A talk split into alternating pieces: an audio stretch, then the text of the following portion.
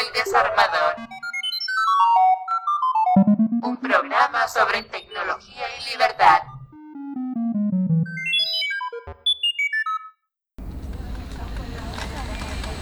Bueno, ahorita ya no hay. de los pueblos que han caminado estos territorios.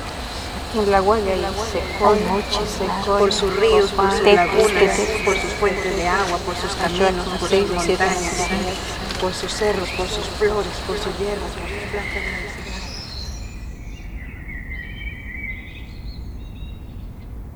Hola y bienvenidos a un nuevo programa. Reciban nuestros saludos desde los cuatro vientos, ya sea que nuestra voz les alcance en Uruguay, Venezuela, Brasil, Bolivia, México, Honduras, el Estado español o ese rincón del ciberespacio desde el que llegaron hasta eldesarmador.org.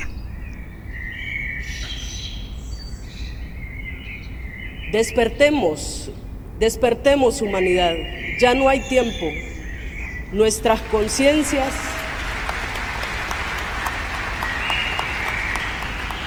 Nuestras conciencias serán sacudidas por el hecho de estar solo contemplando la autodestrucción basada en la depredación capitalista, racista y patriarcal.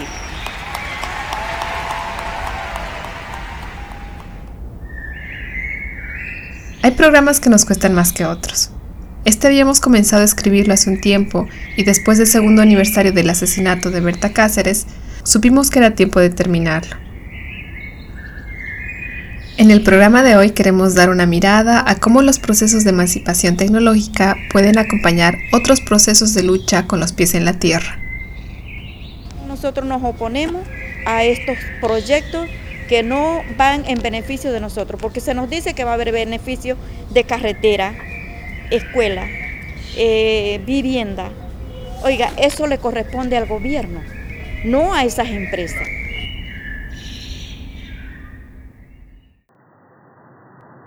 Con frecuencia olvidamos que el ciberespacio, la tecnología digital y las redes que nos conectan existen a partir de una continua destrucción. La vorágine capitalista que extrae metales preciosos, consume agua potable, convierte bosques primigenios en pasto para producir hamburguesas, desplaza a familias enteras de la tierra donde nacieron y en muchas ocasiones simplemente quita de en medio a cualquier persona que se oponga a esta agenda de destrucción. Si tengo que morir, le dije, "¿Dó- ¿quién me va a matar? ¿Quién son los fiscales? ¿Quién son la policía? ¿Quién la DINOX? Estos ingenieros de la mina. Porque ellos, a favor de ellos, a defensa de ellos, entran amenazándonos nuestra vida a nosotros. No nos dejan en paz.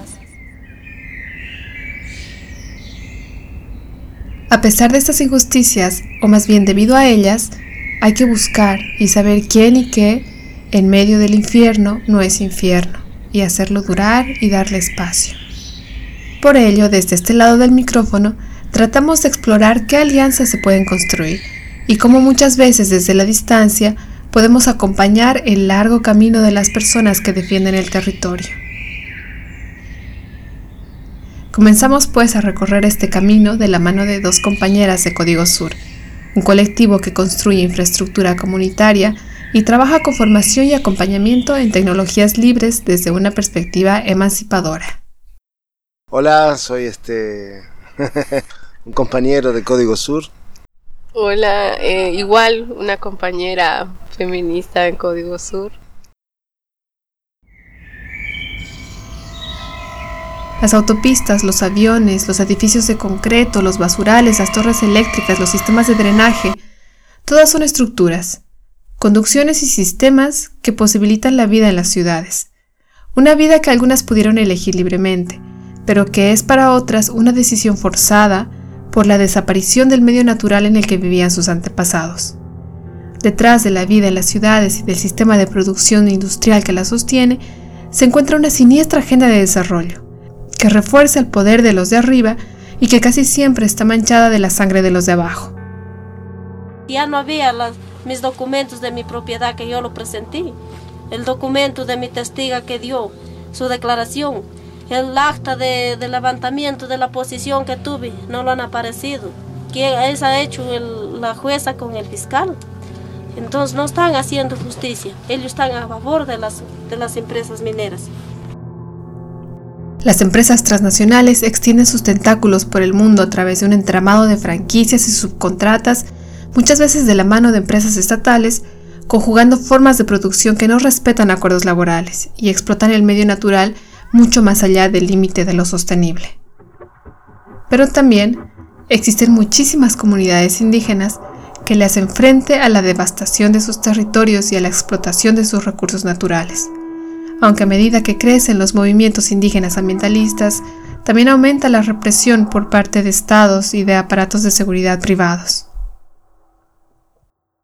Y como nos hemos levantado a exigir nuestros derechos, de que se reconozca que en Guatemala existimos varias nacionalidades legítimos dueños ancestralmente de nuestro territorio, nos están criminalizando, nos llaman terrorista, nos llaman de diferentes nombres con tal de descreditar la lucha de los pueblos originarios.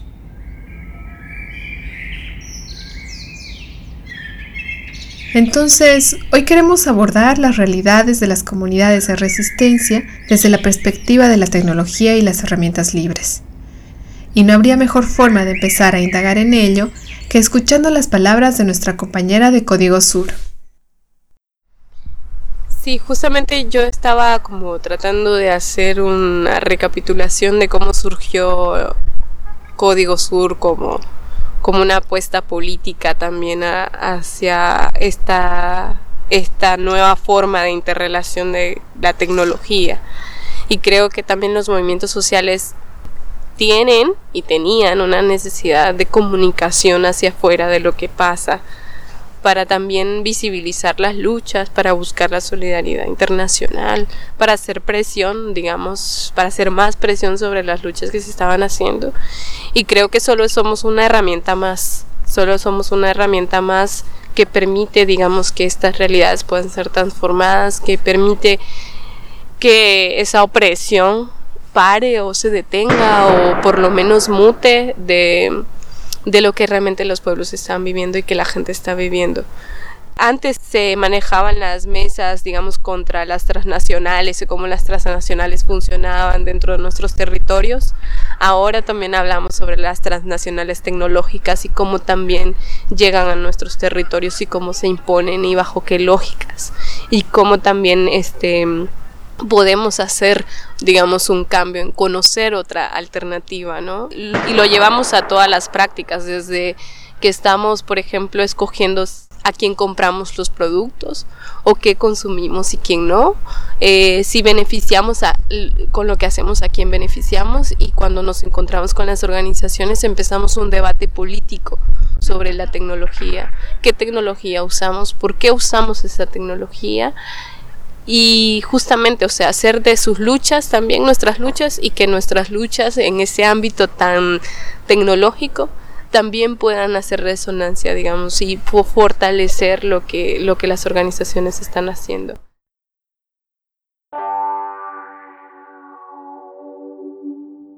Podemos cuestionar el diseño y las lógicas de las herramientas de seguridad digital y otros programas informáticos que usamos desde nuestras colectividades podemos pensar cómo desearíamos que fuesen, o si quizás preferimos que no invadan nuestras vidas de la manera en que lo hacen, que no gobiernen nuestras formas de comunicación. La apropiación de la tecnología y el uso de tecnologías apropiadas es un proceso importante y necesario también en el contexto de la defensa de los territorios. Y muchas veces este, tratamos de decir, bueno, para comunicarnos a veces no es necesario tanta tecnología. Lo que necesitamos a veces para comunicarnos es conocer a la otra, poder tener espacios, poder tener momentos, sentarse un momento a pensar, a compartir, a, trabajar. Y son a veces ilógico para la gente que, que piensa que todas las soluciones que podemos brindar son tecnológicas y a veces resultan ser lo contrario.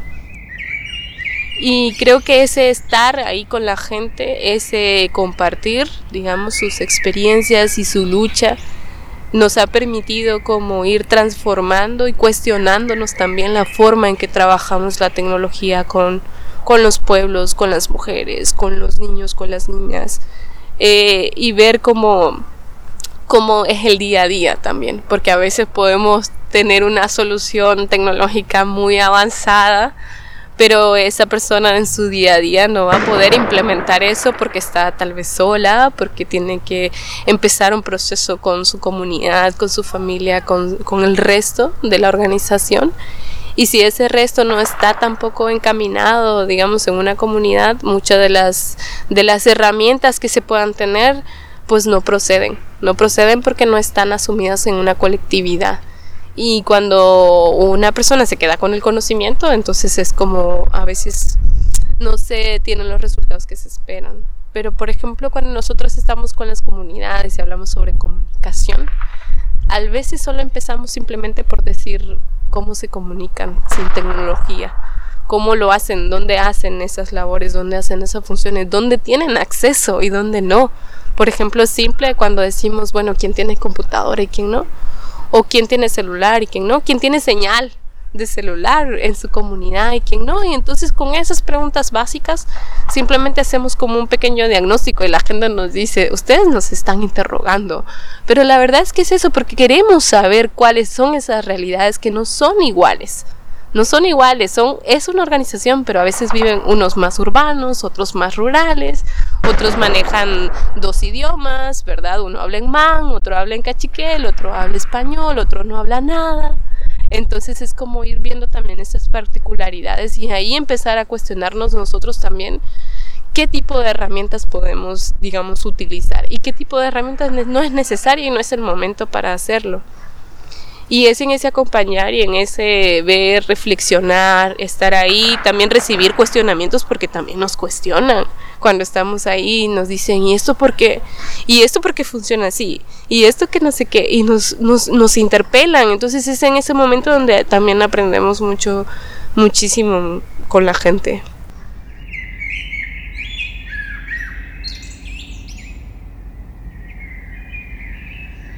Con más frecuencia de lo que nos gustaría, encontramos la percepción de la capacitación en seguridad digital siendo un proceso vertical, en que personas con ciertas capacidades irrumpen en un entorno para traer las buenas nuevas tecnológicas. Muchas experiencias en acompañamiento y fortalecimiento de capacidades en comunidades a resistencia nos dicen justo lo contrario. Nos hablan de cuánto podemos aprender mutuamente en el intercambio solidario de conocimientos sin esperar que unos prevalezcan sobre otros, sino que estos espacios de comunicación sean una construcción mutua de las realidades que perseguimos. Asumiendo esta perspectiva, ¿qué más cosas implica hacer un acompañamiento tecnológico? Bueno, la verdad que eso va variando un poco dependiendo de las realidades de, de cada organización, de cada de cada particularidad de cada, de cada sitio territorial, por decirlo de alguna manera, y de las luchas relacionadas a, ese, a ese territorio. Pero una de las cosas, digamos, que, que más, de alguna manera, más preocupación o más eh, preguntas o dudas hay es este cómo, cómo poder mejorar las comunicaciones a través de eh, smartphones, celulares, digamos, ¿sí? Este, y bueno, aquí es un gran trabajo. Primero para hacer entender que en realidad es imposible asegurar las comunicaciones en un, en un celular, digamos. Y después para decir, bueno, ya que es imposible, bueno, ¿qué podemos hacer para paliar algunas de las cosas? ¿Sí? Este, para por lo menos no entregar o regalar tanto nuestros datos. Entonces a partir de ahí ir generando algunas recomendaciones, sobre todo de, cómo, de cómo utilizar la tecnología o qué tipo de herramientas. ¿sí? O sea, hay, una selección de herramientas que, por lo general utilizamos dependiendo de los contextos, pero hay herramientas elegidas, digamos, para los diferentes contextos que, tenemos, digamos, y, y, que encontramos. Y, y, bueno, eso es entonces un poco contar, relatar esas herramientas, este, explicar cómo funcionan. Como que empieza a quedar claro un poco que este, eso puede, puede servir, digamos, para, para muchas acciones, pero no para todas. Entonces eso es como la, la importancia del discernimiento acerca de este, cómo utilizar la tecnología es una de las quizás de las cosas que más énfasis intentamos poner.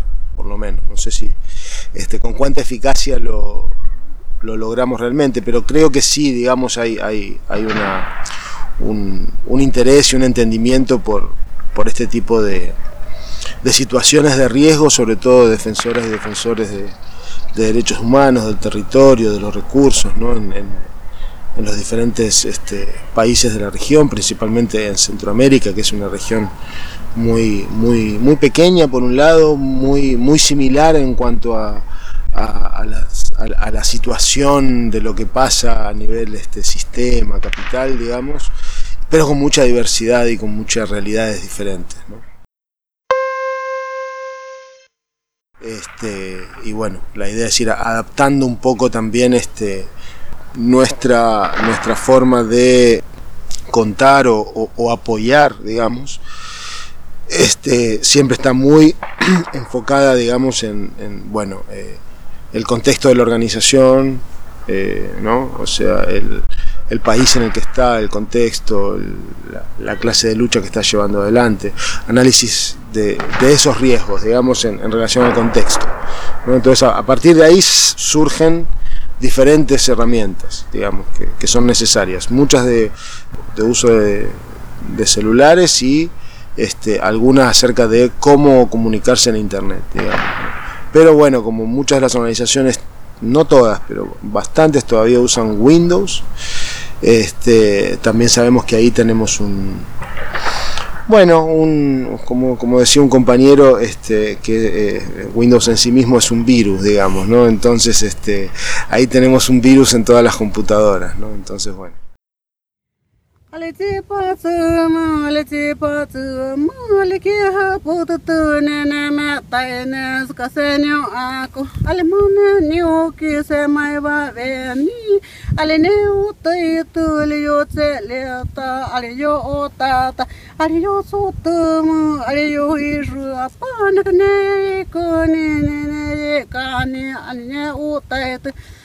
على ماكي بوك شمنتي نيلنا وطيتون نبيك على تبي توتول تبي توتول لو ستوتول لو ستاتو على يوتا بما كانوا ويسن Калюта цута, калюта цута, булю кукати, булю кукати. Але али кеке ману кунели сулю куку ая уату ману кунели. Але муке поку, але не мама, мусе пока ну туне, але юце рета, але химу мем. Але не тюркур, сбану куан, але не зукур, жмтаве вене, але не тюркур. Алимаю ты пожалю я тась мануку наю целя там алию тата алию цутам алию хижап не жану кугана шеке калия лина мае тыне ремеки кота лижен на яли теже мутайне. Я же кулим алиненю ким каню южоне пожекалим алинема маму не полю кугана не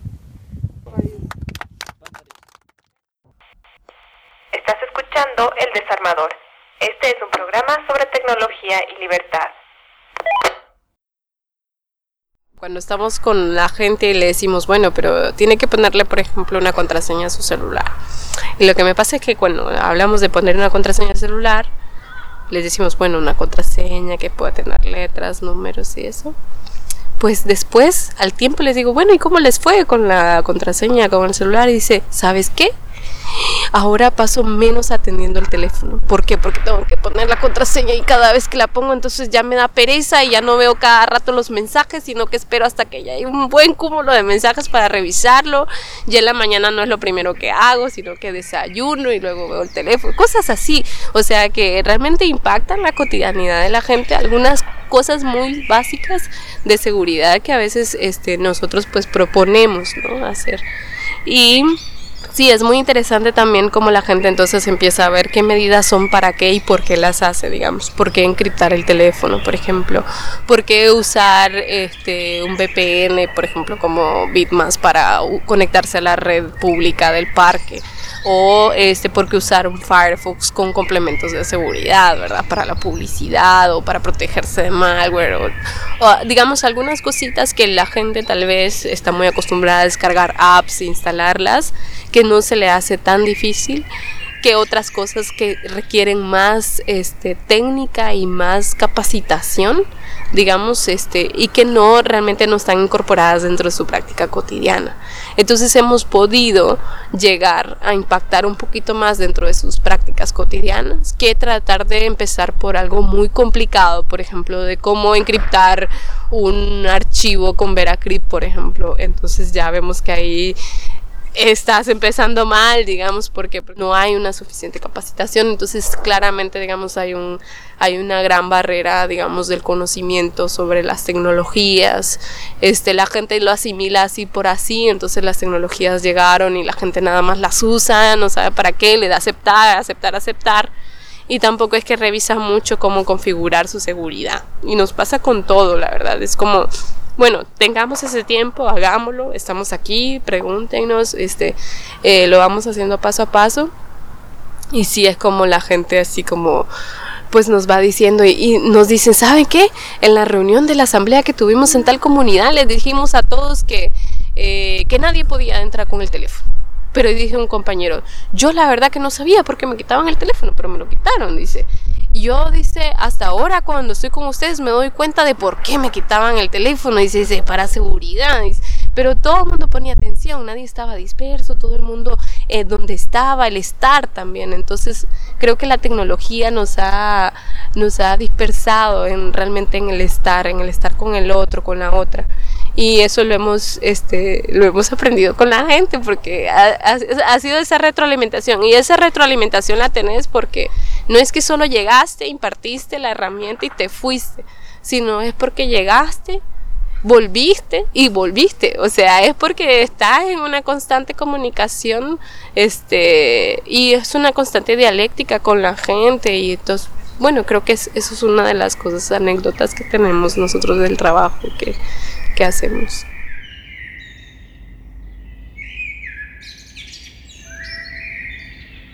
Así como existen las transnacionales tecnológicas, existe también el extractivismo digital, por el cual no solamente otros se enriquecen a costa de nuestros datos, sino que la gente con capacidades para atender necesidades tecnológicas emigra y termina contribuyendo a generar riqueza en otros lugares. Una forma de reducir la entrada del extractivismo digital en los territorios es la construcción de infraestructura autónoma. ¿Qué quiere decir esto? Pues organizarnos para ofrecer servicios tecnológicos a nuestras comunidades, de modo que nosotras mismas gestionemos nuestros datos y participemos de la toma de decisiones sobre la administración de esa información.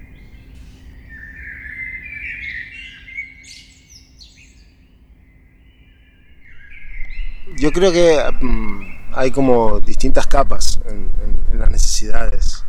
Eh, quizás la que más nos engloba a todos, digamos, eh, quienes estamos participando de alguna forma en, esta construcción alternativa de una infraestructura autónoma, sea el poder tener servicios que estén fuera de las corporaciones y por lo tanto que nuestros datos no, no se minen, que no sea metal precioso nuestros datos, ¿no? sino que sigan siendo simplemente nuestros datos, las cosas que somos, con las que cargamos y compartimos, sin que eso esté siendo usado de una manera primero comercial, digamos, y después este, para espiar nuestras actividades, digamos, ¿no?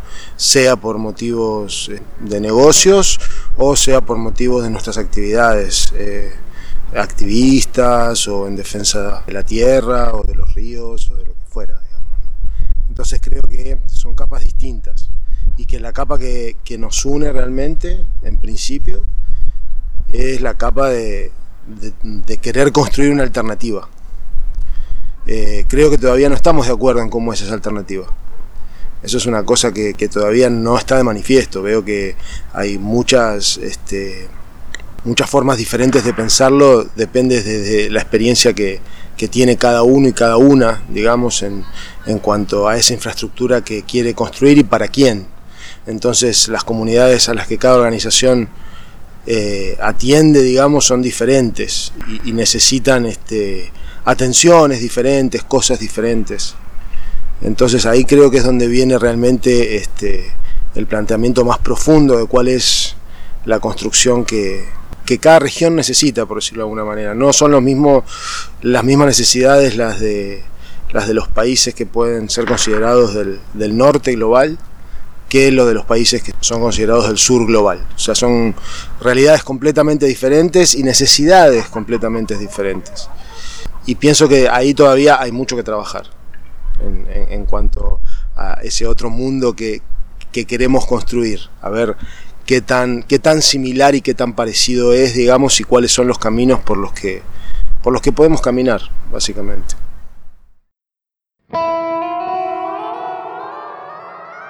Nosotros no estamos de acuerdo con la minera, porque el minero no viene a regalar la plata, sino viene a hacer pura maldad con nosotros. Entonces, ¿para qué querer de ese minero? Mejor, somos pobres y déjala como está. Nosotros no queremos ni titulación, ni, ni minero, ni hidroeléctrica, nada de eso. Esto era el territorio del pueblo Cofán y vino a Texaco y arrasó con todo, quien creó los conflictos de tierras en estas zonas entre indígenas y campesinos mestizos fueron las petroleras. Parece nuestra tierra para él es oro. Para nuestra tierra es oro porque para no vivir con, con nuestra familia. Que el campesino se sienta libre, salomando, eh, las mujeres trabajando, pilando su arroz lavando en el río. Tierra valor para crianzada, porque crianzada va a ocupar nuevamente nuestra tierra. Represento a una organización que defiende el agua la tierra y la vida. Yo le voy a mandar un mensaje a nivel del mundo, a nivel del país, a todos los compañeros, a todas las poblaciones, que no sean también solamente pueblos indígenas que se opongan a esta empresa, sino a nivel internacional, eh, todos los pueblos deben de oponerse en contra de esa empresa. Imaginemos y sintamos la energía de la tierra en este lugar, porque es haber traído literalmente un punto de cáncer sobre la tierra. Y ese cáncer es el que pasa y atraviesa nuestros cuerpos. Por eso es que no podemos desvincular la defensa del territorio tierra con el territorio cuerpo, porque estamos tejidas y tejidos los cuerpos en la tierra. De ahí comemos, de aquí respiramos del, oxígeno de todos los árboles, respiramos. De esta tierra es donde se siembra el maíz, se siembra el frijol, se siembran los diferentes frutos que aquí se cosechan. Finalizamos nuestras invocaciones radiales y vamos cerrando el capítulo de hoy. Nuestro interés en este programa ha sido trasladar nuestro discurso tecnológico a una realidad social diferente, y hemos mirado a las comunidades de resistencia y a su relación con la tecnología con el telón de fondo del acompañamiento en seguridad digital. Sin duda, un rol crucial en el contexto de la criminalización de las luchas en defensa de la tierra. Hay caminos para la construcción de alternativas, y estos nos llaman a discernir la tecnología que queremos de la que el capitalismo corporativo pone a nuestro alcance. Y bueno, usen software libre y apoyen los proyectos de infraestructura alternativa y desarrollo alternativo. Y, y pues creo que no hay otra forma, digamos, de estar seguras que compartiendo más presencialmente y este, no dejando nuestra dependencia en tecnología, sino que buscando otras alternativas. Siempre tener una alternativa ante tanta invasión tecnológica. Les agradecemos por habernos seguido hasta aquí y las esperamos el mes que viene con un nuevo desarmador. Berta Vive Copin sigue. Ha sido una realización de Emilia Hacker Producciones. Cambio y fuera.